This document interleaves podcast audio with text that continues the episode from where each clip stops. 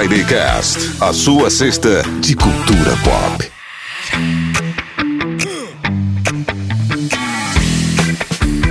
Friday Cast começando, eu sou Michel Gomes e hoje vamos falar sobre a repaginada de uma das séries de filmes mais amadas dos anos 80. É Karate Kid, isso aí. Vamos conversar sobre Cobra Kai. Vamos então com a bancada que bate forte. Oi, eu sou o Chris Bertoldi e com certeza Pat Morita era um cara muito mais legal que o Sr. Miyagi. Oi, eu sou Renata Oliveira e eu confesso, Daniel San acho que foi meu primeiro crush ali no meio dos.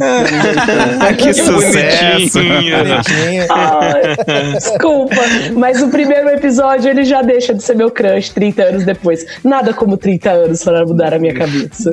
Fala pessoal, aqui é o Anderson Rocha e Cobra Kai é mais um daqueles negócios que se a galera tomasse um Rivotril e fizesse terapia, não existiria. Pior que é mesmo, né, cara? Não, são dois marmanjos de 50 e poucos anos brigando como adolescentes e envolvendo crianças na briga. Não tem sentido nenhum, cara. É só terapia. Conversa com um psicólogo que resolve os problemas da infância. Traumas da infância e adolescência vemos em Cobra Kai. Muitos.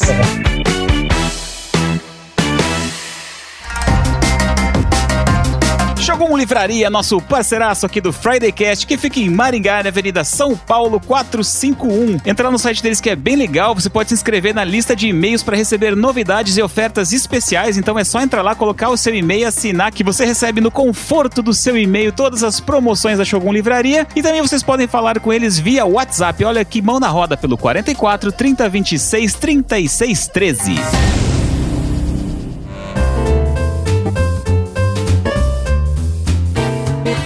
você pode participar do Friday Cast fazendo parte dos nossos apoiadores no Clube de Vantagens Friday Cast, lá pelo Telegram. Tem uma galera legal que interage com a gente, participa das gravações, manda pautas, ideias, memes, conversa com a gente e para fazer parte do Clube de Vantagens, concorrer a prêmios todos os meses, aí brindes e conversas muito legais com a gente. Entre lá em fridaycast.com.br barra apoie. E também, se você não pode participar aí do nosso apoio, dê o nosso seu joinha nas nossas redes sociais, curta o Fridaycast, siga lá no Instagram, no Facebook, no Twitter e também dê o seu curtir nas plataformas de streaming tipo Spotify e iTunes. Então participe com a gente, faça parte do Fridaycast também.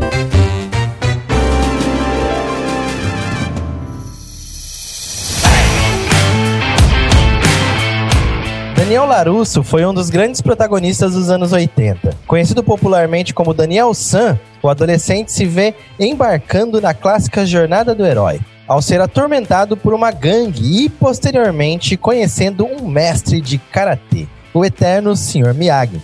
O filme foi um sucesso arrebatador. Afinal, quem viveu nos anos 80 e 90 e nunca tentou fazer o famoso golpe da garça? Com esse estouro todo, o que era apenas um filme de adolescente virou uma conhecida franquia cinematográfica, ganhando um remake nos anos 2010, protagonizado por Jaden Smith, filho de Will Smith, e também por Jack Chan. Mas o que muitos não esperavam era uma continuação dos filmes originais, incluindo a volta dos mesmos atores, desta vez para uma série de TV. E que série! Hoje vamos dissecar as duas primeiras temporadas de Cobra Kai, série do YouTube Red e atualmente uma das mais assistidas da Netflix.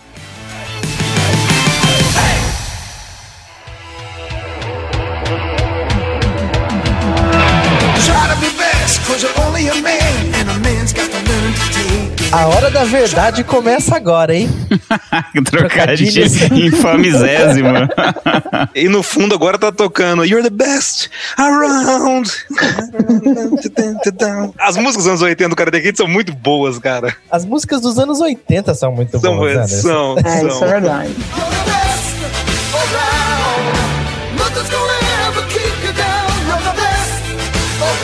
Inclusive eu vi, é, mudando de saco pra mala, rapidinho, eu vi hoje no Twitter afora que o Joshua Tree do YouTube foi considerado o melhor álbum dos anos 80. Não sei se essa galera tava meio bêbada, hein?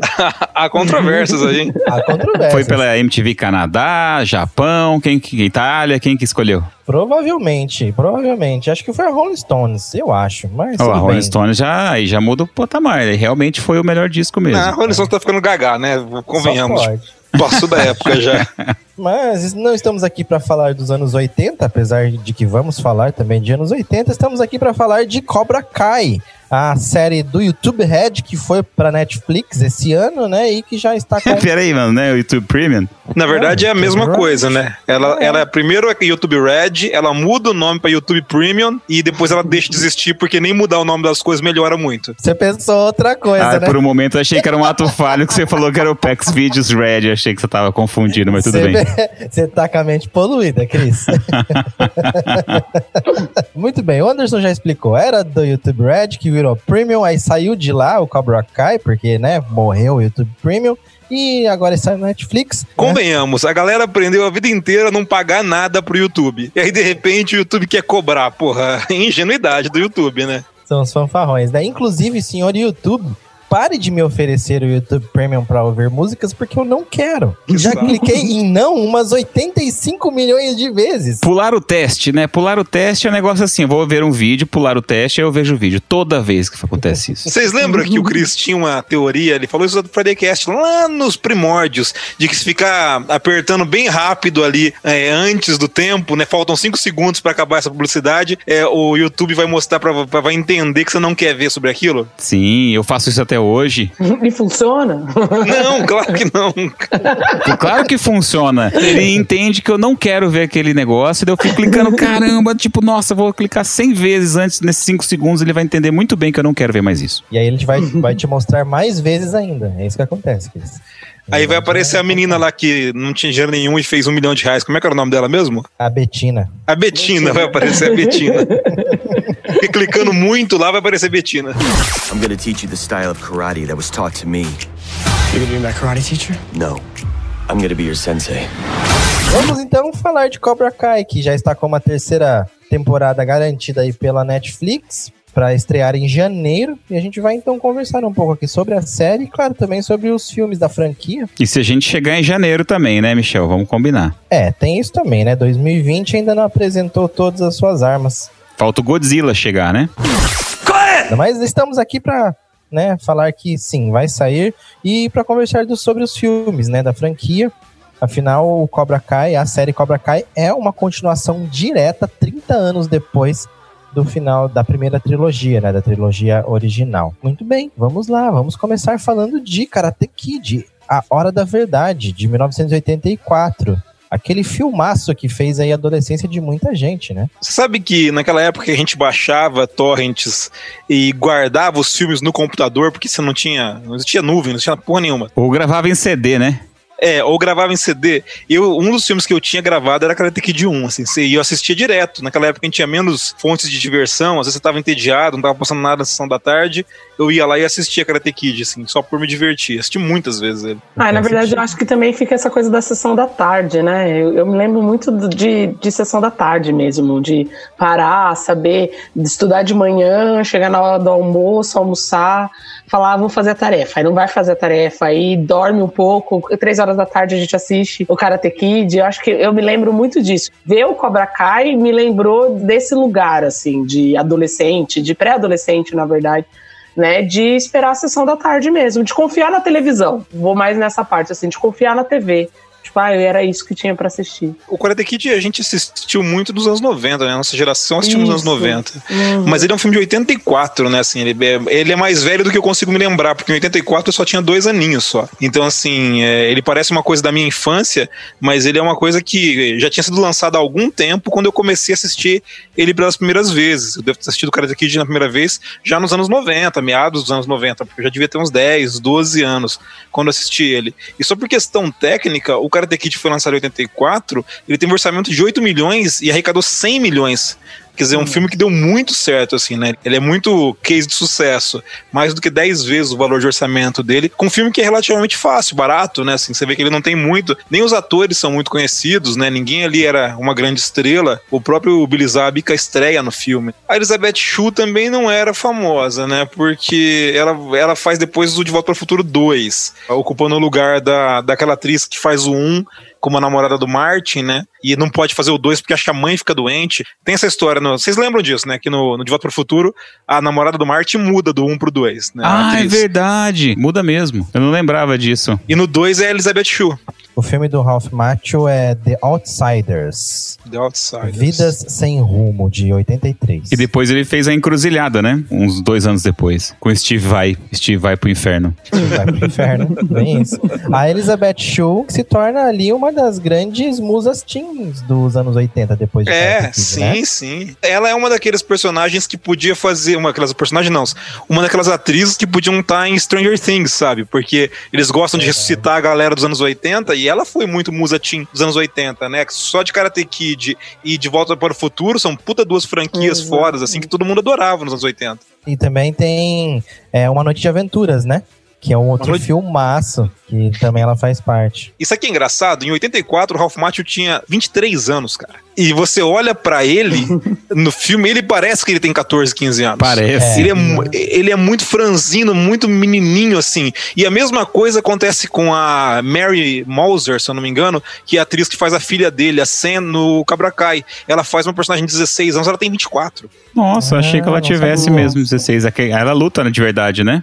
Ela é a luta, e mas ela é, ela é bem mais velha do que ela aparenta. Ela tem 24, 23, 24 anos, mas ela faz uma personagem de 16. O William Zabka, que na época do Karate Kid tinha 17 realmente, e ele parecia mais velho que o Ralph Macchio, né? É, bem mais. Ele parecia bem mais velho. E É. esse cara envelheceu bem, né? Porque você vê num, num dos episódios do Cobra Kai que aparece a galerinha dele, do Cobra Kai, os amigos dele, até o, o cara que faz lá o Jimmy e morre no episódio, o ator morreu meses depois, né? Tá, tá todo mundo acabado, tá todo mundo judiado, assim. e ele até que tá. Estradinha ruim que eles pegaram, né?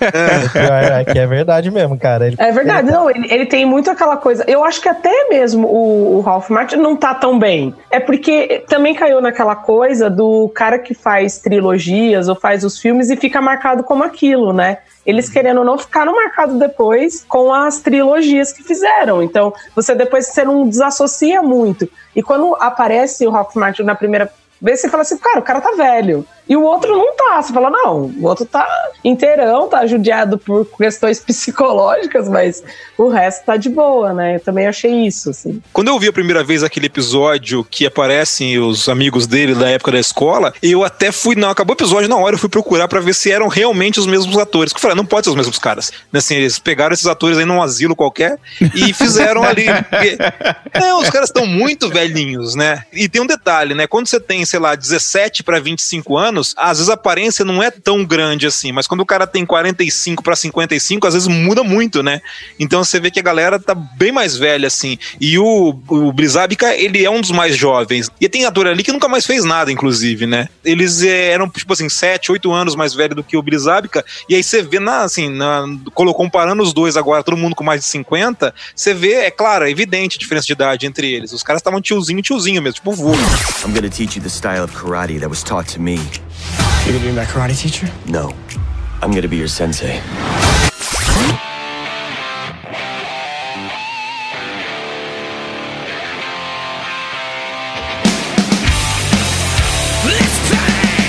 A série Cobra Kai, ela é muito ligada ao primeiro filme, né? Tem Sim. coisas do terceiro filme ali também, mas acho que bastante do primeiro filme. Porque eu acho que a discussão proposta, que pra mim fica muito, que foi o que me chamou a atenção, é que a gente tem meio que uma ilusão. Como a gente estava ali acompanhando na década de 90, vamos dizer assim, a gente tinha uma- meio que uma ilusão assim, ah, 30 anos depois. Eu acho que a grande sacada é serem os mesmos atores. Porque aí você fala, cara, passou 30 anos, eu também tenho 30 anos a mais. O que, que aconteceu?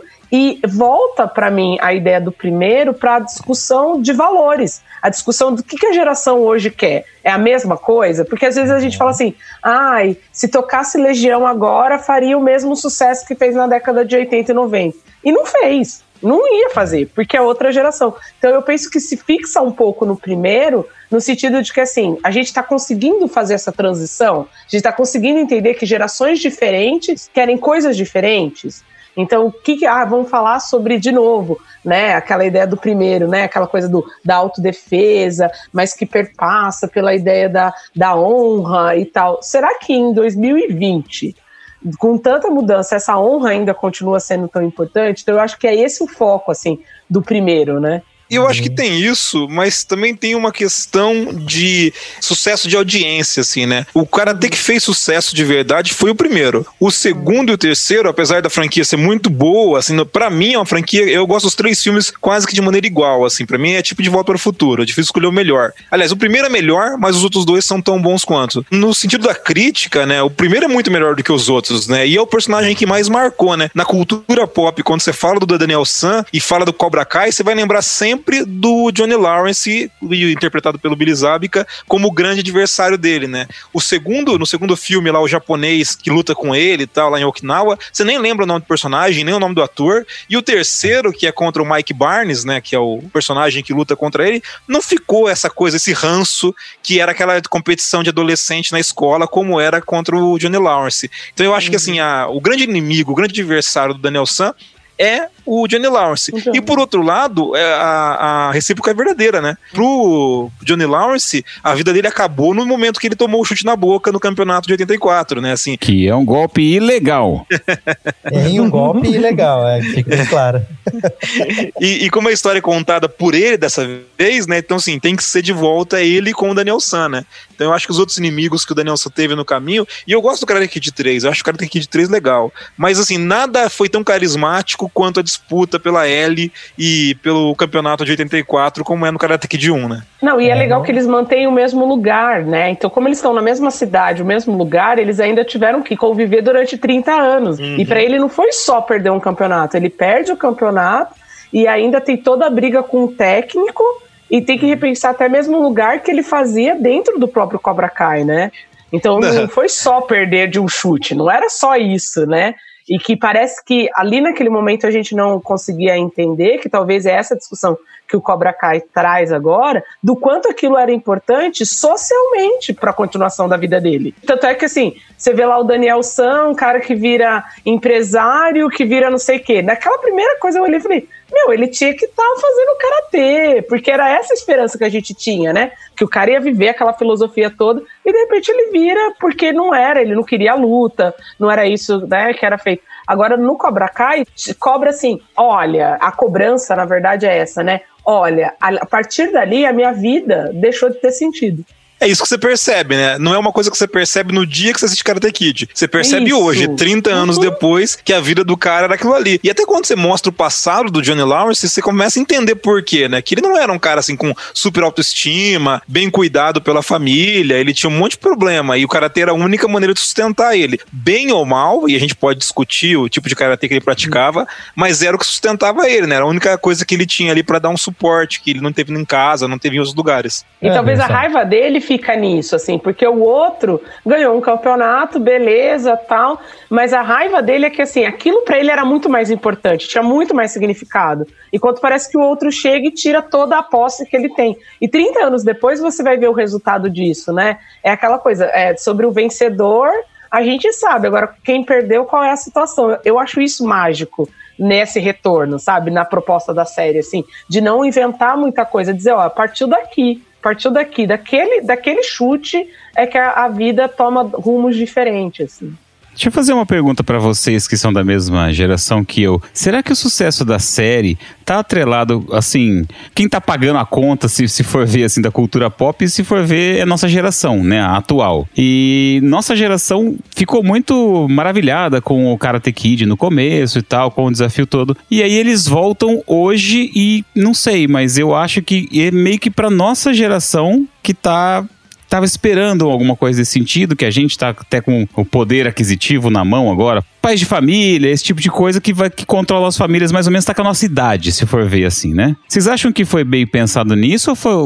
Não, foi assim, ah, vamos soltar esse negócio aí todo mundo gostou. O que, eu queria saber é: a geração mais nova gostou tanto quanto a gente? Porque os caras não assistiram isso quando eram criança ou adolescente. Eu, eu tenho então... um amigo que é ouvinte do Friday Cast, o Danilo, um abraço pro Danilo, e ele me perguntou a mesma coisa. Ele falou: pô, quando aparece o bumbo do Sr. Miyagi, que é do, do Karate Kid 2, nas coisas do Daniel San, você lembra dessa cena? Aham, sim. É Sim, bem, a, bem a Pansan a cena. Ele tira lá, o Rob vê e tal e já some. Falou assim: essa molecada que tem aí 17, 18, 19, 20 anos não sabe o que é aquele símbolo. Não entende aquilo. Eles estão gostando como a gente está gostando. E aí eu, eu te respondo com outras produções. Eu acho que você tem razão ao dizer que a nossa geração é a geração que paga a conta da cultura pop hoje.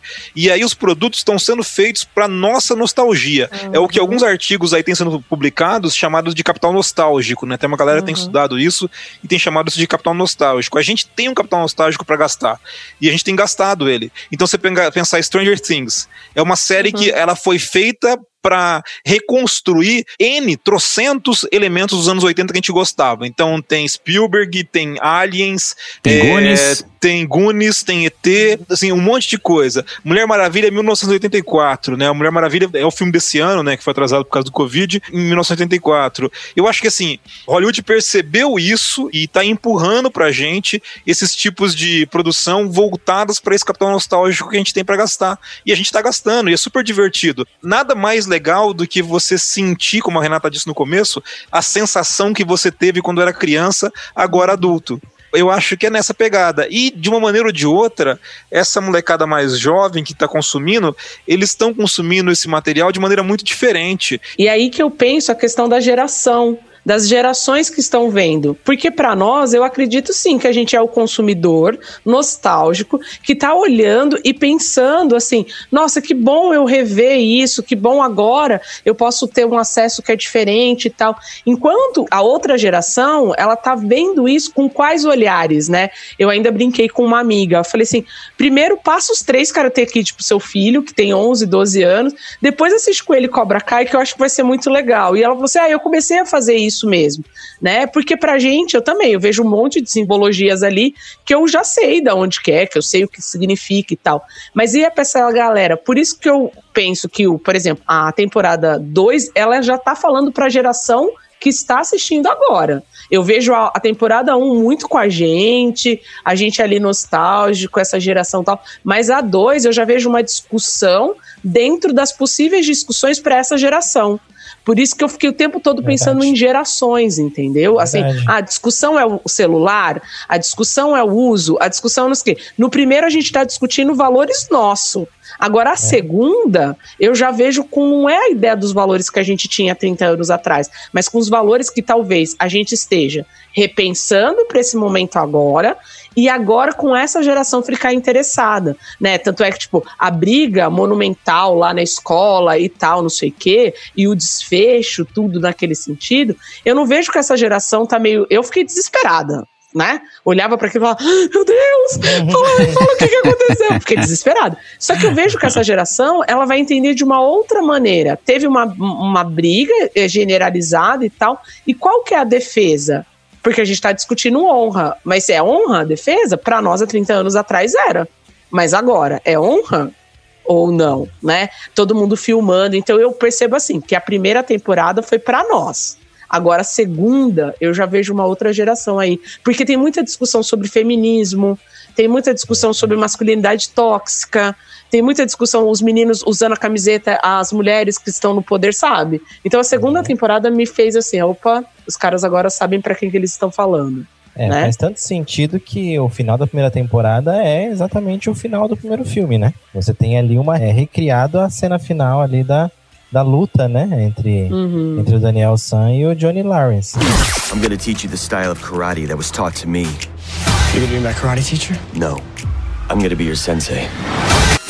Anderson Rocha, as coreografias melhoraram ou não em Cobra Kai? O Billy Zabka, que interpreta o John Lawrence, ele sempre foi um cara que realizava muito bem os movimentos, desde os primeiros filmes. Eu assisti um- uma entrevista dele, um documentário, um mini documentário assim, e ele disse que não praticava karatê até o filme. E isso me surpreendeu, porque ele consegue executar os movimentos com bastante maestria. Você pode ver um defeito ou outro, mas normal, assim. Fora os, os que são, obviamente, dublês, né? Mas ele, como ele era, ele disse que ele era atleta e lutava wrestling na, na escola. Então já tem uma, pelo menos um pouquinho de conhecimento marcial, isso ajuda na hora de desenvolver. O Ralph Macchio, ele sempre foi muito ruim. E, e o Pet Morita também sempre foi horroroso, assim, é, lutando. Era óbvio que eles não lutavam nada. E o Ralph Macchio não melhorou muito, tá? Ele não. não- assim, é, eu acho que ele é melhor hoje do que ele era nos Karate Kids, mas ainda é muito feio. Você lembra de uma cena quando ele tá treinando o Hobby na frente de um lago e aí eles estão fazendo um kata é, em num- tipo num pier, assim. Aham. Sim. Aquela cena é dublê, não é o Ralph Macchio, assim, mas é porque o cara executa os movimentos muito bonitos, muito bem feitinhos. Agora tem uma cena, por exemplo, que ele chuta um copo de chá da mão do adversário dele da venda de carros lá. Sim. Aham. Aquele é o Ralph Macchio que faz, aquele chute horroroso, horroroso de feito. Né? ele, ele nem do- não consegue esticar a perna, né? Fica do o joelho dobrado, Isso. assim, horroroso. Então, é, quem só, só não precisa nem ser artista marcial pra ver, assim. Aquele movimento, quando a gente faz ele, a gente faz com a perna esticada. A, com a perna, com a perna semi-flexionada, né, com um pouquinho dobrada a perna, primeiro que você perde a precisão de onde você quer atacar, é difícil acertar o alvo com a perna flexionada, e segundo que você perde muito força de giro. O esticar a perna é um movimento de chicote no final, assim. Então, assim, aquilo dá força. E ele não consegue esticar, mas ele não consegue não nesse filme, né, né, nessa série. Ele nunca conseguiu. Todo movimento de giro que ele tem que dar, ele não faz. A gente falou, e eu nem quero citar esse filme porque eu acho esse filme horroroso, mas eu vou fazer uma citação breve. A gente falou do Karate Kid com o Jaden Smith fazendo lá a Nossa. releitura. Esse filme é horrível. Uhum. Mas você Uhum. vê assim, como o Jaden Smith pegou o, é, o Kung Fu, que não é karatê naquele filme, é Kung Fu. Então, né, cara, chama É. Karate Kid e o menino luta Kung Fu. É tudo horroroso. não, não- vamos falar muito, não. Com Jack Chan. É. Mas você vê como ele pegou a coreografia, ele consegue executar, é bonitinho, assim, tudo passa na boa. O Ralph Macchio nunca conseguiu, nunca. Então é, não é de agora, não, ele é muito fraco. Agora, ao contrário, eu acho que a filha dele, a, a personagem da Sam, o Cholo Mariduena lá, o menino que faz o, o Miguel, e o Rob, os três são muito bons, assim, eles conseguem executar muito bem. Tem, tem cena que dá pra ver que é dublê, mas eu acho que principalmente o Cholo Mariduena e a Mary Moser, né, que faz a Sam, eu acho que os dois têm treinamento marcial. Deixa eu fazer um adendo aqui. O Ah. Pet Morita, que é o nosso queridíssimo Sr. Miyagi, não sei se vocês sabiam, mas quando ele era criança, ele teve tuberculose vertebral, cara, que é um chama de mal de pote, que é uma doença que geralmente é fatal e ela estreita ah, os espaços da coluna.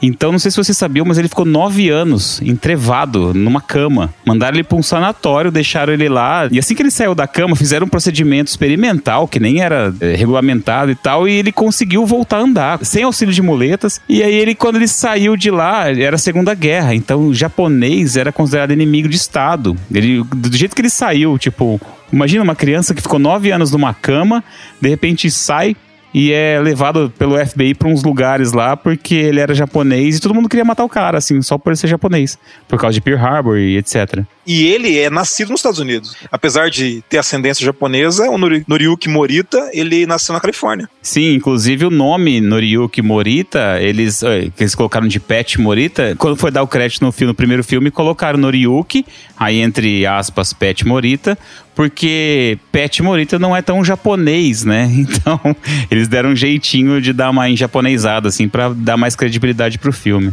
E assim, ainda sobre ele, ele não tinha nenhum conhecimento de artes marciais, nunca tinha feito nenhum filme de artes marciais até então. Ele era comediante, né? Ele era um comediante. Inclusive, tem uma participação que ele faz no Maluco no Pedaço com o Will Smith. Não sei se vocês chegaram a assistir esse episódio. O Will Smith Não. tá, tá. Ele tá lá, ele vai apanhar de alguém, ele vai brigar, aí ele vai procurar um- uma academia de artes marciais pra aprender a lutar. Aí ele chega num dojo assim. E tem, tipo, uma. Ah, tipo, um tijolo, um tijolo do lado e uma tábua no meio. Aí ele fica lá fazendo micagens, assim, fazendo as coisas, tipo, imitando gente lutando, e quebra com o pé. Ele tenta quebrar com a mão, não consegue, aí ele tipo, meio que dá um pisão e quebra, né? Aí vem o, o Pet Morita vestido de Sr. Miyagi, só que assim, não de Sr. Miyagi, vestido do Gui, do uniforme completo de karatê, mas você sabendo que ele tava fazendo tipo um Sr. Miyagi, né? Aí ele vem, porque o Sr. Miyagi no filme nunca usa, né? O Uhum. uniforme de karatê completo. Aí ele vem ali, tipo, olha pro, pro Will Smith, o que aconteceu com a minha mesinha de café? E aí o, o Will Smith ainda fala pra ele: Não, eu vim aqui é, pra é, aprender a lutar tipo o Steven Seagal. Aí o Pet Morita, ah, quer ser mau ator então, né? Sensacional. Mas ele é comediante, sabe? Ele participa assim, ele tem essa, essa veia. Não é, ele não é artista marcial, nunca foi, nunca participou de nada nada disso. Ele começava os shows de stand-up dele falando: primeiramente queria me desculpar por estragar o porto de vocês, né? Porque a, o, público de, o público dele eram pessoas que possivelmente até lutaram na Segunda Guerra Mundial e já não gostavam de japonês pela história mesmo, né? Então ele sempre mandava essa pra dar uma quebrada no gelo, mas geralmente não sei se conseguia um êxito tão bom assim. Mas a piada é boa, hein, cara? Eu A piada é boa, não, ele é, devia ser bom. O Crazy, eh, você acha que ele fazia bem o papel? É. Martin Cove? Você vê que ele tem poucos movimentos de luta. Ele não luta karatê, né? O personagem, quando ele tá. O, o ator, quando tá ali executando, não são movimentos de karatê. Então, mais pra um box, ainda assim, um box muito restrito. Eu acho que ele também não luta nada. Mas como ele é grande, físico, né? Assim, você vê que ele tem. Ele é trabalhado, o corpo dele, você vê que ele é fortão, né? Tal. Uhum. Então é mais fácil pro cara fazer e executar movimentos com mais facilidade. Ele tem um pouco mais de que a gente chama de consciência corporal, né? O cara consegue mexer os músculos do jeito que ele quer. Mas ele não luta karatê. É, é bem visível, assim, que o, o estilo que ele tá lutando ali tá mais pra um boxe meio duro, talvez alguma coisa que os americanos chamam de full contact, né? De kickboxing. É mais pra isso do que pra karatê. O, o Grease é o, É o sensei do Johnny Lawrence, Isso. do Cobra Kai. o cara que é meio doido, né? É, meio não. né? Ele é um psicopata. Ah, é o cara que não entendeu que a vida dele é uma merda e vai continuar sendo uma merda e mesmo assim ele não muda porque não entendeu, né? Não entendeu. Eu não sei, cara. Eu faço uma analogia desse cara atuando meio como se ele fosse, sei lá, a Vera Fischer atuando, saca? Por quê? Por Aí quê? eu tava assistindo. O cara é, sei lá, é bonito, boa pinta, ou foi bonito e é fortão, e aí ele atua do jeito que só é daquele jeito, atua bosta nenhuma. Tipo a Vera Fischer, assim, que ela era bonita na época, e a atuação dela era horrorosa. Ele faz aquele típico valentão dos filmes dos anos 80. Não tenta. E se você pegar ele e colocar, por exemplo, um Stallone Cobra do lado, é o mesmo tipo de atuação. Um Schwarzenegger é o mesmo tipo de atuação. Não fala assim do Governator. É, é, é, é, é o mesmo tipo Eu de acho que era um lance só ser escroto, né? Eles não têm uma coisa assim. Ele é o cara escroto dos anos 80 mesmo. Ele é o tiozão. Falava lá. pouco, né? Aqueles, aqueles caras de filmes dos anos 80, de filmes de, né? Os caras mais violentos, eles falavam pouco, eles tinham aquela coisa meio de falar meio devagar, né? Você pegar todos, é assim, e o Chris, ele é meio que um- esse estereótipo, assim. Ele era um cara da guerra, né? Ele, É. ele também Ele tem tinha- o, o personagem tem uma síndrome de Rambo, assim, né? Que é, esse, o cara que voltou da guerra mal da cabeça, né? Assim, o cara não Uhum. consegue se enquadrar naquele mundo mais e vive de violência só, né? Que é um problema de verdade isso, né? Os Estados Unidos Sim. forma muito soldado, manda muito moleque jovem pra guerra e quando esse cara vo- volta, geralmente ele é pobre, ele não tem informação superior ou uma educação técnica pra trabalhar em mais nada, que é o Rambo, né? O Rambo, a reclamação Rambo. dele toda é essa, né? E ele, sim, viu merdas e desgraças demais pra, assim, tá mentalmente saudável. Então esse cara é um cara, assim, é- ele não pode ser preso porque não cometeu crime, não pode ser mandado pra uma instituição porque ele não fez nada de errado, mas ao mesmo tempo ele não tá muito bem pra ficar junto com a sociedade, né? Não, e aí que eu acho que é a discussão desses 30 anos. Que a gente não tinha nenhuma noção ali quando era o Karate Kid só. Porque as discussões eram assim: ah, você tem que ser bom, você vai encontrar alguém, você tem que ser paciente. Tanto é que, que acho que no segunda temporada que ele vai tentar ensinar as mesmas técnicas, já não tem valor nenhum para a geração agora, né? Tipo, ah, vai girar o braço, vai fazer não sei o quê. Não tem nenhuma. E ali, ninguém quer discutir o porquê que o menino é violento, né? E hoje a gente está dentro de uma proposta na nossa sociedade de pensar a parte psicológica. Então ali vai se explicando todas as atitudes. Mas eu continuo achando que, né, o, o- chefão de tudo, ele não consegue entender. Tipo, ele não conseguiu fazer uma autoavaliação dele mesmo. Tanto que a gente vê na segunda temporada, eu falando diretamente dos episódios, quando acaba a primeira temporada do Karate Kid, eu achei o final legal, justo, apesar de ser muito parecido com o final do primeiro filme, achei legal. Mas quando aparece o John Creasy na academia, eu não gostei. Falei, não, não traz esse cara, não. Eu acho que não. é, não, não precisa desse cara pra história. Até porque o, o Johnny fala que ele tava morto, né? Então, ah, É. mais um drama que não precisa. E aí na segunda temporada, temporada, você entende qual é o papel dele. Porque o Johnny Lawrence, ele é mostrado como um cara fora do tempo, né? Ele tá Aham. lá na primeira temporada fazendo coisas dos anos 80 ainda, e muitas das coisas são Hum. legais, a música é legal, até o jeito dele politicamente incorreto, de vez em quando é legal, porque você vê aquilo e fala, porra, as coisas eram assim mesmo, tal, É, e dá uma sim. risada. E aí, legal nisso, porque você vê que aí vem uma geração e fala pra ele: Ei, o que, que você tá pensando assim? Ei, É. tá na hora de mudar, que é legal. Que é o toque que a gente tá dando nas pessoas hoje. Não é na Ele tá- maldade, não é uma coisa assim do tipo, ah, o cara, quando ele fala da menina, não, aqui não entra menina. Aí o outro cara fala, por que não? Você ainda tá nessa? Não é tipo, ei. E aí ele mesmo começa a se pensar, né? E aí você vai vendo que ele vai construindo o senso do lugar e do tempo onde ele está. Mas o Chris aparece na segunda temporada pra impedir que essa evolução continue, né? Uhum. Então, assim, você vê que a intenção dele depois do campeonato é que mudar parte do que ele aprendeu no Cobra Kai, porque parte do que ele aprendeu não é uma boa coisa. O negócio lá de no mercy, né, de é, não tem que ter piedade com seu inimigo, acabou levando aos alunos dele fazerem coisas que ele não considerava corretas. Mas é assim que ele aprendeu e é assim que ele ensinou. E aí ele tenta modificar isso e a segunda temporada o John Chris tá para impedir que ele modifique. É óbvio, né, assim, é- era um conflito, a segunda temporada precisava de um conflito. Tanto que o Daniel San e o John Lawrence não vão quase conflitar na segunda temporada. Eles vão se encontrar, acho que em dois momentos ali de ameaça. Mas o conflito dele é tentar salvar o John Chris, né? Porque ele percebe que o sensei dele é um cara fora do tempo como ele, e ele acha que dá pra salvar, enquanto isso o cara tá tentando armar pelas costas dele, influenciando os alunos, né? O Hulk, principalmente, que é o cara que vai ser mais influenciado por ele. Então, assim, deu história a partir disso. E a história do John Lawrence é tentar colocar ele em 2020, né? Todo o Karate Kid pra mostrar pra ele em que ano estamos. Tanto que a segunda temporada acaba com ele tentando ligar a ligação com a Ellie, né? Tipo assim, é, é, olha, tem um Facebook, tem uma coisa assim, tem tecnologia, ele comprando o computador, tentando acessar a internet, essas coisas assim. O cara é muito fora do tempo dele. Então, é, é essa, esse caminho que ele tá trilhando precisa de ob- obstáculos. E aí o John Cruise foi um obstáculo que colocaram na segunda temporada. Eu acho bacana que a discussão também da segunda temporada é a possibilidade de que, assim, se não fossem as influências, os dois seriam amigos. Né? O Daniel San e o John Lawrence são a mesma moeda, cada um de um lado, mas os dois poderiam. Eu acho muito legal, acho que é o nono, que eles vão jantar e eles O- começam a conversar. O melhor episódio da, da, Ah. Não é? Eu da- de acho todos. também. Também eu acho. também acho aquele episódio incrível, a Eles construção. cantando junto, né? no- É, Não, não, mas, tal. Você lembra no final que eles estão indo pra casa do Daniel San, eles estão meio bêbados, e aí o Johnny tá falando pra ele: Não, vamos fazer igual a cena final do Rock 3, nós dois lá, tipo Apollo e Rock lutando, só os dois, sem ninguém ver, pra fazer o- a revanche, mas não uma revanche pra público, né? Vocês lembram do final Uhum. do Rock, né? Que os Sim, dois aham. lutam e assim, eles vão lutar e acaba o filme. E aí, tipo, eles, eles lá empolgados, tipo, não, vamos lutar nós dois só pra revanche e tal. E eles estão lá, tipo, quase se abraçando. E aquela hora eu tava tipo, porra, legal, eles vão ser amigos, porque, tipo, eles têm coisas em comuns e, e vai ser legal. E aí vem, claro, assim, pra continuar a história precisava ter alguma coisa que quebrasse isso, né, Pra dar motivação pra história. Mas, assim, você torce pros dois como você torce pra um casal em comédia romântica, né?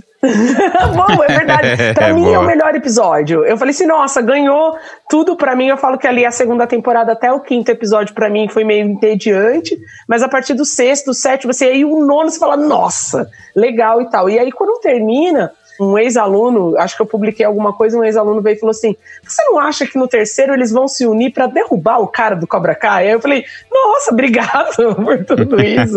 né? Porque é essa torcida também, de tipo, ah, os caras são iguais, os caras têm a mesma. Aquela hora que eles entram na piscina e aí ficam re- é, revivendo como que ele chega, né? O Daniel San chega até aquele bairro e tal, e aí passa aquela piscina dos anos 80, e você fala, nossa, pra mim foi o melhor, assim. E é essa noção de que, assim, eles não precisam ser inimigos, eles podem conversar, eles podem ter discordância. Que aí eu acho que é meio a discussão da geração agora, né? Que precisa ser essa discussão, na verdade, né? É, uma coisa que eu achei muito legal também é quando o Johnny Lawrence começa a falar do Daniel San na visão dele, né? Então fala, ah, o cara ele roubou minha namorada. E aí, eu- aquele dia que eu fui lá na praia, o cara do nada me deu um soco. E foi isso que aconteceu mesmo, né? Tipo, E vai mostrando as cenas dos Karate Kid, né? Fica certinho, É, é, então, muito legal. Muito bom. O cara Eu do acho nada que- me deu um soco. Falou, Eu "Pô, acho que é." isso é no sétimo episódio. Se eu não me engano, é no sétimo episódio. E ele vai contando a versão dele e eles vão mostrando ao- os fatos através do- das imagens do Karate Kid original, né? Isso, aham. Só que o recorte é mentiroso, porque ele fala, Sim. o cara do nada me deu um soco. E aparece o Daniel San do nada dando um soco. Mas na verdade, ele derrubou, ele dá um empurrão, o Daniel San cai na areia, né?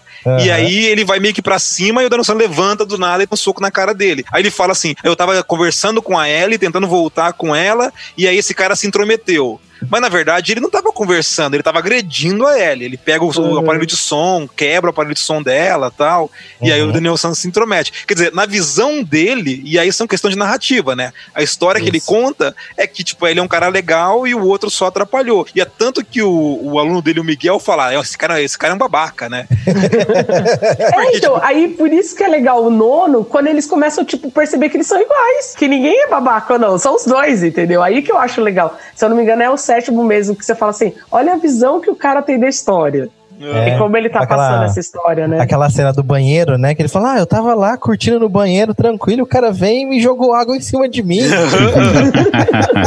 Esse cara tinha um, um mestre de karatê que espancou eu e meus amigos. Porra, tinha cinco caras que iam bater no moleque magricela, aí veio o mestre do cara e salvou ele. Então, assim, tudo é muito deturpado na visão dele. Mas é claro, assim, eu não digo que ele tá errado, ele tá vendo do ponto de vista dele mesmo. Do ponto de vista dele, a vida dele era muito boa até o Daniel San atrapalhar a vida dele. Eles foram muito felizes nos detalhes. Eles não ficaram presos ao passado, muito nostálgicos, mas também trouxeram essa. Isso que a Renata falou, né? Dessas novas discussões. Eles souberam trabalhar muito bem com os dois públicos. É. Cobra Kai é uma baita série. E esperamos que o terceira, a terceira temporada seja tão boa quanto. Vocês acham que teremos pessoas dos filmes anteriores apa- reaparecendo também? Eu queria ver o Mike Barnes. O Mike Barnes era um que eu gostaria de ver, tipo, fazendo algum tipo de tentativa sobre o Johnny Lawrence. Porque, assim, são os dois bad boys do Karatê, assim, que aparecem na trilogia, né? Uhum. E se você lembrar da história do Karate Kid 3, o acordo é que ele tivesse 50% de uma rede de franquias Cobra Kai para vencer o Daniel San na final. Lembra disso? A história é essa. A história é que o, o Mr. Silver lá, que era o melhor amigo do John Creasy, ele quer reabrir Cobra Kai, mas é, além de reabrir a Cobra Kai, ele quer que o Daniel San seja humilhado na final do campeonato. Aí ele contrata o campeão mundial de karatê para lutar no campeonato de Rio Valley que é um campeonato regional. E aí esse cara é o Mike Barnes. Aí ele negocia com o cara e fala: você vai bater nesse moleque aí na final e eu te dou 50% da rede de franquias que eu vou abrir e, o, e eu vou reabrir e tal. E meu amigo aqui vai ser o dono, que é o John Creasy. E esse, e esse Mr. Silver, que é citado, meio que um easter egg, ele é citado no Karate Kid quando o Johnny vai tentar entrar com Cobra Kai no campeonato. Aí eles falam: você foi banido Uhum. pra sempre pela participação do sei quem Silver e do Mike Barnes no campeonato de 85. Aí ele fala: nunca conheci essas pessoas, não sei quem são. Então, assim, é essa é a história do 3, né? Eu acho que o Mike Barnes seria legal porque ele voltaria e talvez desafi se ele desafiasse o Johnny. Não o Daniel San, mas o Johnny. Assim, seria um duelo de bad boys, sabe? Ah, legal. Vocês acham que a Ellie aparece? Eu Sim. acho que a Elizabeth Shue volta, aí ele aparece. Sim. Até porque vai ter que ter um conflito ali naquele casamento muito perfeito de Daniel San, né? É, o cara, a ele primeira. tem um casamento perfeito. Vamos combinar. A mulher. Vamos né? lembrar, a segundo É. episódio da primeira temporada começa apresentando a família do Daniel San. E é uma propaganda de Doriana. Vocês lembram do Sim. começo do episódio? Ele fazendo café da Super manhã pra margarina. mulher tal, Uhum. numa máquina de cappuccino, aí os dois tomando café sorrindo um pro outro, as crianças na mesa comendo. E, tipo, é uns três minutos, assim, que é a propaganda de Dorianas. É perfeito, Hum. Assim. A família Doriana na mesa ali do café e tal. E já tá tendo um abalo. Na segunda temporada tem a questão dele se dedicar muito mais ao dojo e tal. E tem uma parte também, eu não sei se é na primeira ou na segunda, que ele fala uma coisa do tipo que eles acabaram o relacionamento, mas ele sabe que sempre foi ela. Né? Ele fala uma coisa meio do tipo, como se tivesse, ah, eu perdi. Porque o que me, me deixou mais com raiva do Daniel San e que faz eu falar assim, ai, que saco, por que eu não gostei do loirinho lá, meio no 80, entendeu? Nele? É porque o Daniel San, ele parece que ele aceitou tudo que ele tem. Não Parece que ele fez alguma coisa, ou do tipo, ah, eu lutei. E até mesmo o casamento dele parece que é um, um aceito daquilo que é coerente para aquela sociedade, para viver aquilo lá. Então tem uma parte que ele dá uma meio que tipo, ah, não deu certo o relacionamento, é, e aí, tipo, eu casei assim. Então, talvez para abalar essas coisas do só a certeza, né? Eu fiquei meio com essa impressão. Fica bem claro ali que é bem isso. Pro Johnny Lawrence, aquilo tudo era muito valioso para ele, né? Que a gente comentou no começo. Então, Uhum. a Ellie era a namorada, e até o Johnny Lawrence fala, né, que existiram outras, mas a, a Ellie era a mulher que ele sempre pensou, né, a vida, a vida inteira. Ele deixa isso claro no Cobra Kai. Então, e Então- parece que pro Daniel San foi só mais uma pessoa. Isso, não, mas pro Daniel San é? parece que foi só mais um campeonato, né? Foi só Aham. mais uma pessoa, foi só- foi tudo só, mas assim, é, pra ele ok. E pro Johnny Lawrence realmente era a vida dele, né? Então, tanto que deixou agora- muitos traumas. Eu sei que os americanos têm um- uma questão com competição que é diferente da gente, né? A gente aqui não tem esse negócio de campeonato de sei lá o que, aí vai todo mundo assistir. Pelo menos na cultura pop mostra muito isso dos americanos, né? Que eles têm essa coisa de os pais e verem os filhos ganhando campeonato de qualquer coisa. Quão patético é o cara de quase 60 anos ficar fazendo propaganda de televisão em qualquer lugar que ele vai, porque eu fui duas vezes campeão no campeonato regional de karatê para menos de 18 anos. Porra, é a merda, cara. Não é ridículo? Cara, ô, tipo assim, é muito assim, eu tenho que sustentar a minha moral em alguma coisa, e a única coisa que eu tenho pra sustentar minha moral é o campeonato pra menos de 18 anos regional da década de 80. Puta que pariu, você não fez mais nada na vida depois? Parou no tempo, né? Não, não fez. Esse que é o pior. Tipo, não, ele não fez porque ele não queria aquilo pra vida dele. E o outro queria pra vida, entendeu? Então, o tipo, cara, me deu raiva de falar assim, é como ser oportunista, né? Nossa, que legal, que bacana. Destrói a vida do outro e pra nada, porque aí depois você vira essa. Tanto é que ele fica muito chocado a hora que o outro desenha, né? É, na boca O dele. na boca. É, ele fica muito chocado. É tipo, muito adolescente, cara. É, Eles tipo, precisam ai, muito de terapia, que- esses caras. Aham. É nada, eu faço isso até hoje, Anderson, as pessoas. Ah, mas você é a prova do que eu tô dizendo. Só confirma a minha teoria. É, então, e aí, tipo, ali naquele momento você vê que a, a ideia, tipo, olha, tá tendo um outdoor assim, que não sei o que, não sei o que, e você fala, o que, que esse cara tá falando? Sabe? Tipo, ah, para, é muita imagem, muita imagem. Por isso que eu acho que vem um pouco pra abalar a imagem dele, assim. No É. sentido de, tipo, como se ele tivesse mesmo sangue correndo nas veias, porque parece que o Daniel San é todo perfeitinho, né? O tempo É. inteiro. Você sabe que uma coisa que eu acho que da construção do personagem mesmo, que sempre ficou muito claro pra quem assistia a série, era fã da série, e eu acho que se mantém agora, é o quanto o Daniel San não aprendeu nada com o Sr. Miyagi. Porque você vê que ele, ele comete uns erros tão imbecis, e ele cometia quando ele era estudante, mas ele ainda era estudante.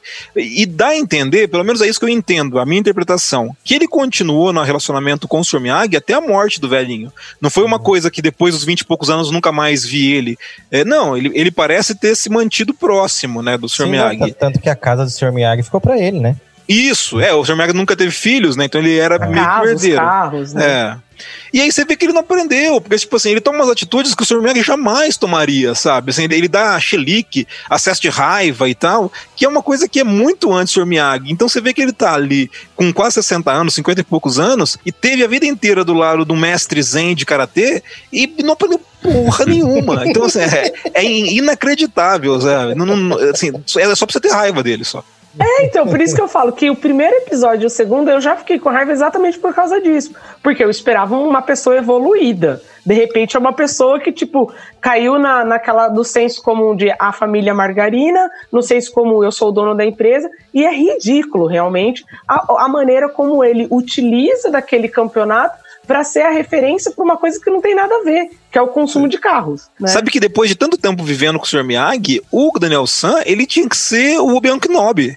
Ele É. tinha que ser, tipo, um mestre, assim, sabe? Sim, Não, aham. não, não, não um esquentadinho que vai arrumar briga por causa de adolescentes. É, é muito patético, é muito triste. I'm gonna teach you the style of karate that was taught to me. You gonna be my karate teacher? No, I'm gonna be your sensei. Tem uns caras ali que são impagáveis, né? Tipo, o Dimitri é sensacional. O trio ali de namorados e Aham. pupilos é legal. O Mi- o Miguel é um personagem legal, tal, mas eu queria Miguel, falar além o Miguel é um ótimo personagem. É, eu gosto, É. eu gosto dele. Eu acho que o cara que interpreta o Rob, tanto que eu nem sei o nome dele, eu acho ele fraquíssimo, assim. Uhum. Ele parece uma porta. Fala com ele, fica a mesma cara. O Hobby, pra mim, me lembra. Sabe, lembra o cara do Te Pego Lá Fora? Pra mim, é WhatsApp. Ah, verdade, aquele cabelinho! Igualzinho! Fofinho, cara. Boa, boa, boa. Até o queixo meio quadrado, né? Pelo. É. Faltou só não falar, né? Porque o cara Isso, pega uma fala é, falava. isso, isso. Boa, boa, boa. Eu acho o, o ator que interpreta ele, que eu tô tentando descobrir o nome aqui e não consigo, porque essas horas do Google não me, não me ajuda, mas eu acho o ator que interpreta ele muito, muito fraquinho, ele não tem expressão nenhuma, se ele tá feliz, tá triste, tá animado, tá deprimido, é a mesma cara, assim, ele luta até que bem e executa os movimentos, e ele é todo gostosão, né, assim, fortão e tal, mas como ator eu acho ele fraco. Agora, os outros dois do trio, né, tanto o Cholo quanto a, a Mary, né, que são o Miguel e a, e a Sam, eu acho os dois sensacionais, assim. O Miguel é um baita personagem legal. É legal eles terem trazido alguém de fora dos Estados Unidos, trazerem um latino isso ser o principal. Tem a questão da Bem legal inclusão ali. Boa. E, e um personagem assim, bonzinho, mora com a mãe e com a avó, menino pobre. Ele tem muito do Daniel San nele, né? Imigrante, cara que vem de fora pra cá tal. E um personagem assim, um, o ator muito bem, assim, interpreta bem. Você vê as variações dele, de quando ele tá mais pro lado negro da força, quando ele tá mais tentando salvar o Sensei Lawrence. Eu achei ele um personagem muito bom. O ator do Robbie é o Tanner Buchanan. O Miguel é Cholo Marinduena. O Miguel tem muito do Daniel San, só que ele não tem aquela coisa irritante do Daniel San. Ele é um menino bonzinho por ser bonzinho, né? Bem mais Mas ele é centrado, né? legal, porque ele é gente boa. Não, então, porque o Daniel San, a gente percebe anos depois, agora com o Cobra Kai, mas ficava aquela pontinha lá no. E a gente não sabia na época o porquê, de que o Daniel San não era tão bonzinho assim. Uhum. Sabe?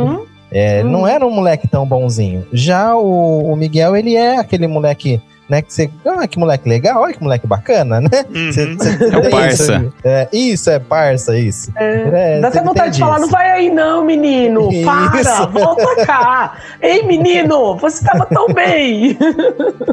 Isso. E, cara, e o Hulk, pra mim, também é um baita personagem. O menino que faz ele, ele a transformação que ele teve, e o, Nossa, ele é faz demais. tão bem o papel de um trouxa, né? Do, do moleque otário, que, que você fala, cara, esse moleque manda muito bem.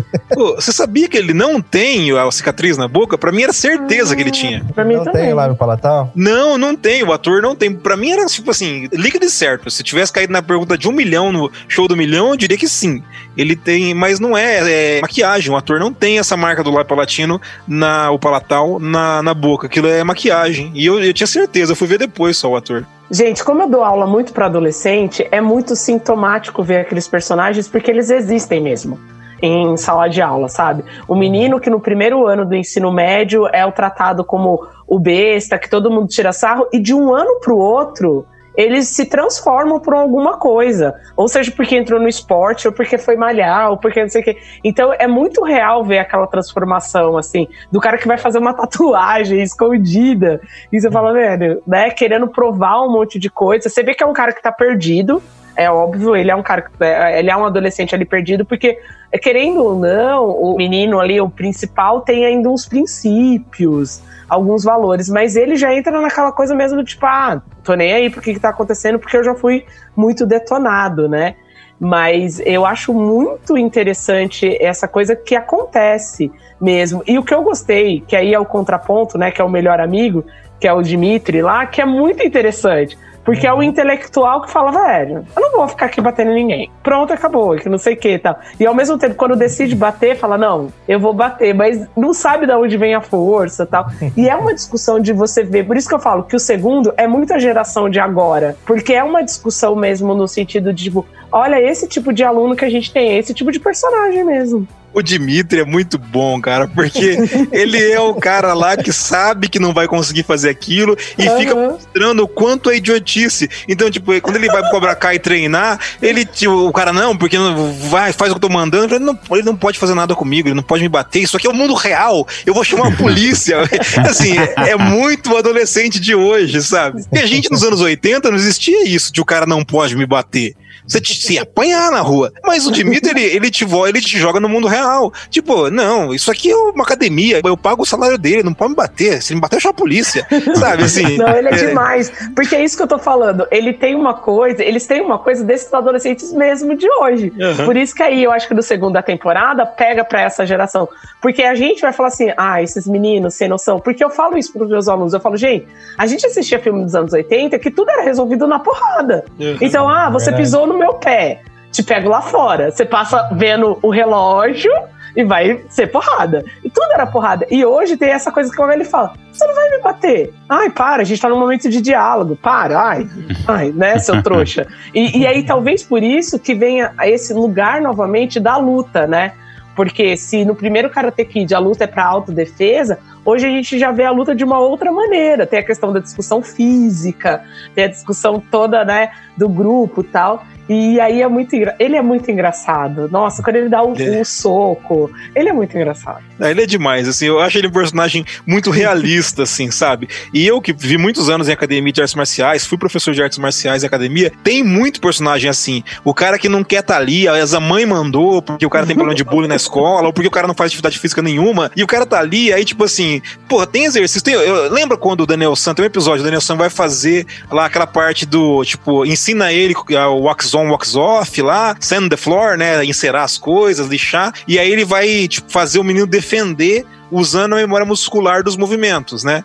E aí ele, Dimitri, vai lá, agora me mostra igual, tipo, lixando o chão. E ele chuta a perna do Dimitri, o Dimitri não reage. Aí ele fala, pô, era pra você ter feito o movimento tal. Eu, eu, eu passei por isso, cara. De aluno que você ensinava tal. Agora vamos mostrar, puf, na cabeça. Mas por que você não defendeu? O cara não tem, ele não tem aptidão pra aquilo, mas ele tá ali obrigado, ele tá ali porque mãe mandou, no caso do Dimitri, porque ele tinha medo e queria se igualar aos amigos da escola, mas é, é, é o cara normal, é, o- é, é o mundo normal, é aquilo. O cara sabe que ele não precisa saber lutar, ele precisa saber ligar pra polícia pra resolver os problemas dele. E é muito mais lógico isso. Então ele, eu acho ele um personagem bem legal, assim, bem divertido de ver. Se- na segunda temporada, onde ele cresce, tem mais falas e tal, é legal ver.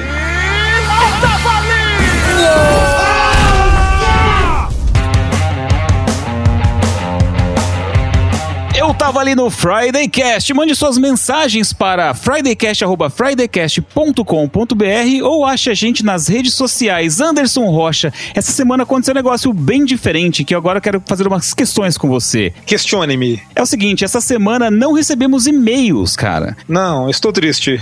Eu não sei se é tristeza ou se aconteceu alguma coisa, tipo. Eu tô lembrando de uma fala da filha do banqueiro lá do GTA V. Como que ele chama o personagem? Eu não lembro agora. O, o que é banqueiro lá, que roubou o banco. Então, eu esqueci o nome dela. Ela fala assim: o, o pai fala assim: Ah, filha, então, eu te mandei um e-mail. Daí a menina olha assim, nova, né? Ela deve ter, sei lá, 14 anos. Fala assim: E-mail, pai? Puta, que coisa mais anos 90. Aí eu fiquei pensando: será que a geração de agora acha e-mail coisa dos anos 90? Porque se parar pra pensar, tipo, eu vou abrir um negócio aqui, vou colocar um endereço, vou colocar um subject pra mandar uma mensagem. É muito mais fácil mandar realmente pelas redes sociais? Eu, eu fiquei preocupado como é que você jogou GTA V, porque no jogo ela faz filme pornô. Ela tem mais do que 14 anos, viu, Cris? Não, então tá. Então ela tem 19, beleza. 18 para cima. Cara, ela faz filme pornô, não lembrava disso. No barco, tem uma missão no barco que ele. Acho que é Michael o nome do personagem lá. Ah, ele vai tentar salvar ela que, pra evitar que ela faça o filme lá. Bom, então é pior ainda, porque daí ela já é mais velha, então a geração já tá ficando mais velha ainda. vamos esquecer o GTA, vamos falar do e-mail.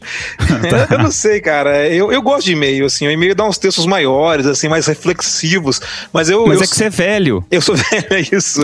Mas eu sinto que a galera manda mais mensagem mesmo nas redes sociais, principalmente no Instagram, né? A gente tem usado muito pouco o Facebook e muito, muito mais o Instagram, porque a galera manda mais coisa por lá, curte, comenta, às vezes comentário curto, às vezes comentário longo, mas eu vejo que por lá a interação é muito maior. Por que será, né, que o Instagram tem essa, essa- esse poder? Será que é um resumo do Facebook? Eu, eu não uso, fa- falar bem a verdade, eu não uso o Facebook, sei lá, faz uns dois anos, eu acho já.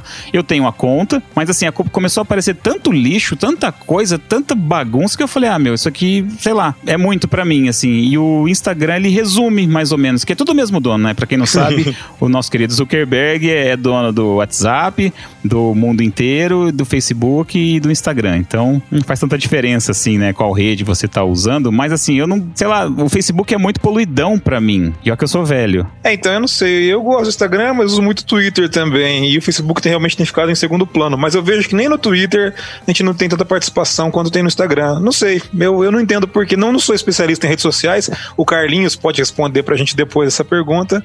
Mas é, eu, eu vejo mais interatividade lá no Instagram. Ah, beleza. Então vou ler aqui, ó. A Kelly Leite mandou pelo Instagram. Ganhei a sexta com a ópera de Arrotos, falando do nosso querido Waco, né? Do Animaniacs, que parece que vai voltar, né? Então, cara, a Hulu, a plataforma de streaming dos Estados Unidos, contratou aí uh, o Animaniacs. Eu acho que são mais 10 ou 12 episódios agora em dezembro. Já tem até um trailer aí na internet, quem curte Animaniacs, eles tirando sarro, dizendo que é, fazer remake é um negócio muito ruim, que é falta de criatividade em Hollywood e tal. E aí eles ganham um saco de dinheiro e começam a falar bem dos remakes. É. Será que eles vão mandar no politicamente incorreto? Eu acho que não, né? Acho que não vai então, rolar. Então, eu, eu li já algumas análises e disse que vai sobrar para todo mundo. Vixe. E quem assistiu o trailer viu que tem os, os três, né? O Aku, Yaku e a Dot e o Pink e o Cérebro junto. Puta, coisa linda. E outra coisa, vocês viram que é, os irmãos Warner, tudo bem, né? Os irmãos Warner e a Dot é o pontinho final da logo da Warner Bros, que tá escrito Warner, é, Warner Brothers, e tem um pontinho final e a Dot quer dizer esse pontinho final. Você sabia disso? Eu não sabia disso. Eu vi também num, num meme que o Cruza compartilhou com a gente. É, explodiu a cabeça, né? Vou colocar lá no grupo do Telegram, no Clube Friday Cast. Vou colocar lá a imagem, porque a imagem é bem legal de onde vem a Dot dos irmãos Warner. Bom, mas eu tenho aqui outra mensagem também que chegou pela gente pelo Instagram. É, o Márcio Galhardo, nosso seguidor lá, disse o seguinte: Galera, tudo bem com vocês? Sobre o episódio do Looney Tunes, tem uma dúvida. Por que, que vários personagens têm problemas de fala? Reparem só: o Patolino, o Frajola, o Gaguinho, o Hortelino e o Taz. Isso só os que eu lembro de cabeça. Será que é alguma coisa maior ou é só coincidência para ficar engraçado? Não faço a menor ideia, cara. Você já tinha reparado nisso? Que, não, que eu acho que é pra ficar. Eu chuto que é pra ficar mais engraçado. Não sei se teria um time de psicólogos na época analisando esse tipo de coisa, falando, não, vamos colocar todo mundo falando zoado, que é pra, sei lá, inclusão, ainda mais nos anos, sei lá, 30, 40. Eu imagino que seja só pra ficar engraçado mesmo. Mas, se alguém que tá ouvindo a gente aí souber, mande uma mensagem para fridaycast, arroba, quer dizer, e-mail, né? fridaycast, arroba, fridaycast.com.br ou pelas redes sociais.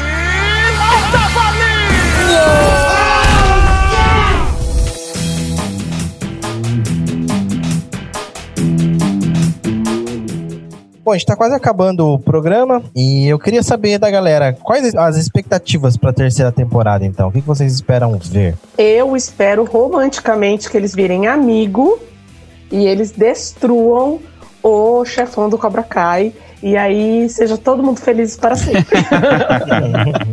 não, não, eu acho que eu espero, na verdade, uma, uma discussão, é, porque ali no final do, do segundo temporada, o que me chama a atenção é que eles não se preocuparam com o Rob. Aconteceu tudo, cada um foi para um lugar, um foi para o hospital, foi não sei o quê, mas o Rob desaparece. Então ali também me chamou um pouco a atenção, assim. Não é só o menino desaparecer, vai ter que ter todo um olhar para esse menino também.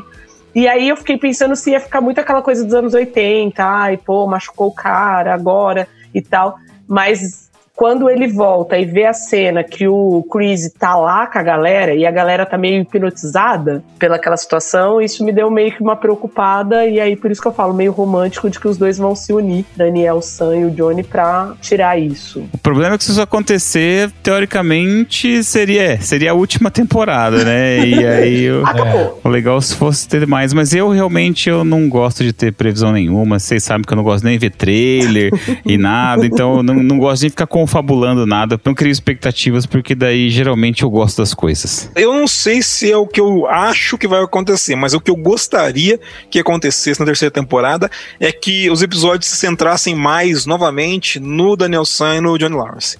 Eu queria ver os dois de novo se tornando o centro da história e menos a, os adolescentes. Eu sei que é, isso não vai acontecer, não, não deve ser isso que o algoritmo tá pedindo para que o Netflix faça, mas eu queria, assim, eu queria que o Daniel San voltasse a se preocupar com a questão do karatê e com o Sr. Miyagi, principalmente, tentar um resgate às raízes, sei lá, até um episódio de Okinawa, alguma coisa assim e o Johnny Lawrence de novo tentando resgatar ali a ideia dele de do que seria o certo pro Cobra Kai atual, assim, nos anos 2020. Não sei, eu queria alguma coisa mais nos dois, como foi a primeira temporada. É, eu tô ansioso para ver como que eles vão desenrolar com o Robbie, né? Que realmente ele saiu ali como grande vilão no final do segundo, da segunda temporada, né? E ele até então ele não era, né? Ele começou como talvez sendo um vilão, ele virou um, o garoto problema, a, a famosa redenção, né?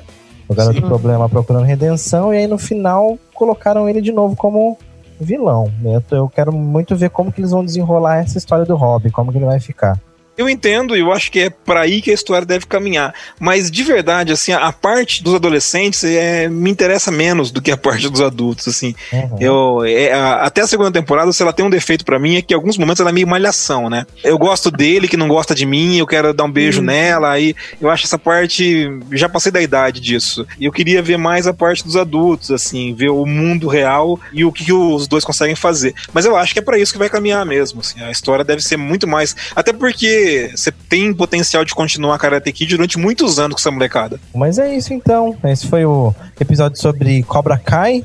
A gente fez aqui esses paralelos sobre Cobra Kai com Karate Kid, claro, e estamos aí na expectativa da terceira temporada que estreia em janeiro de 2021 na Netflix. Isso se o Godzilla não vier ao nosso planeta, né? Porque tudo que já aconteceu, só falta isso. Só isso. Aí a gente vai ter mais alguma coisa de, dos anos 80 para falar. Isso, é. Aí a gente, faz um, a gente faz um Friday Cast sobre o apocalipse. Friday Cast especial Godzilla. Fechou? Fechou, Fechou, meus queridos. É isso. Abraço. Falou. Valeu. Até mais. Tchau, tchau. O Friday Cast foi editado por Audiotune. Acesse audiotune.com.br.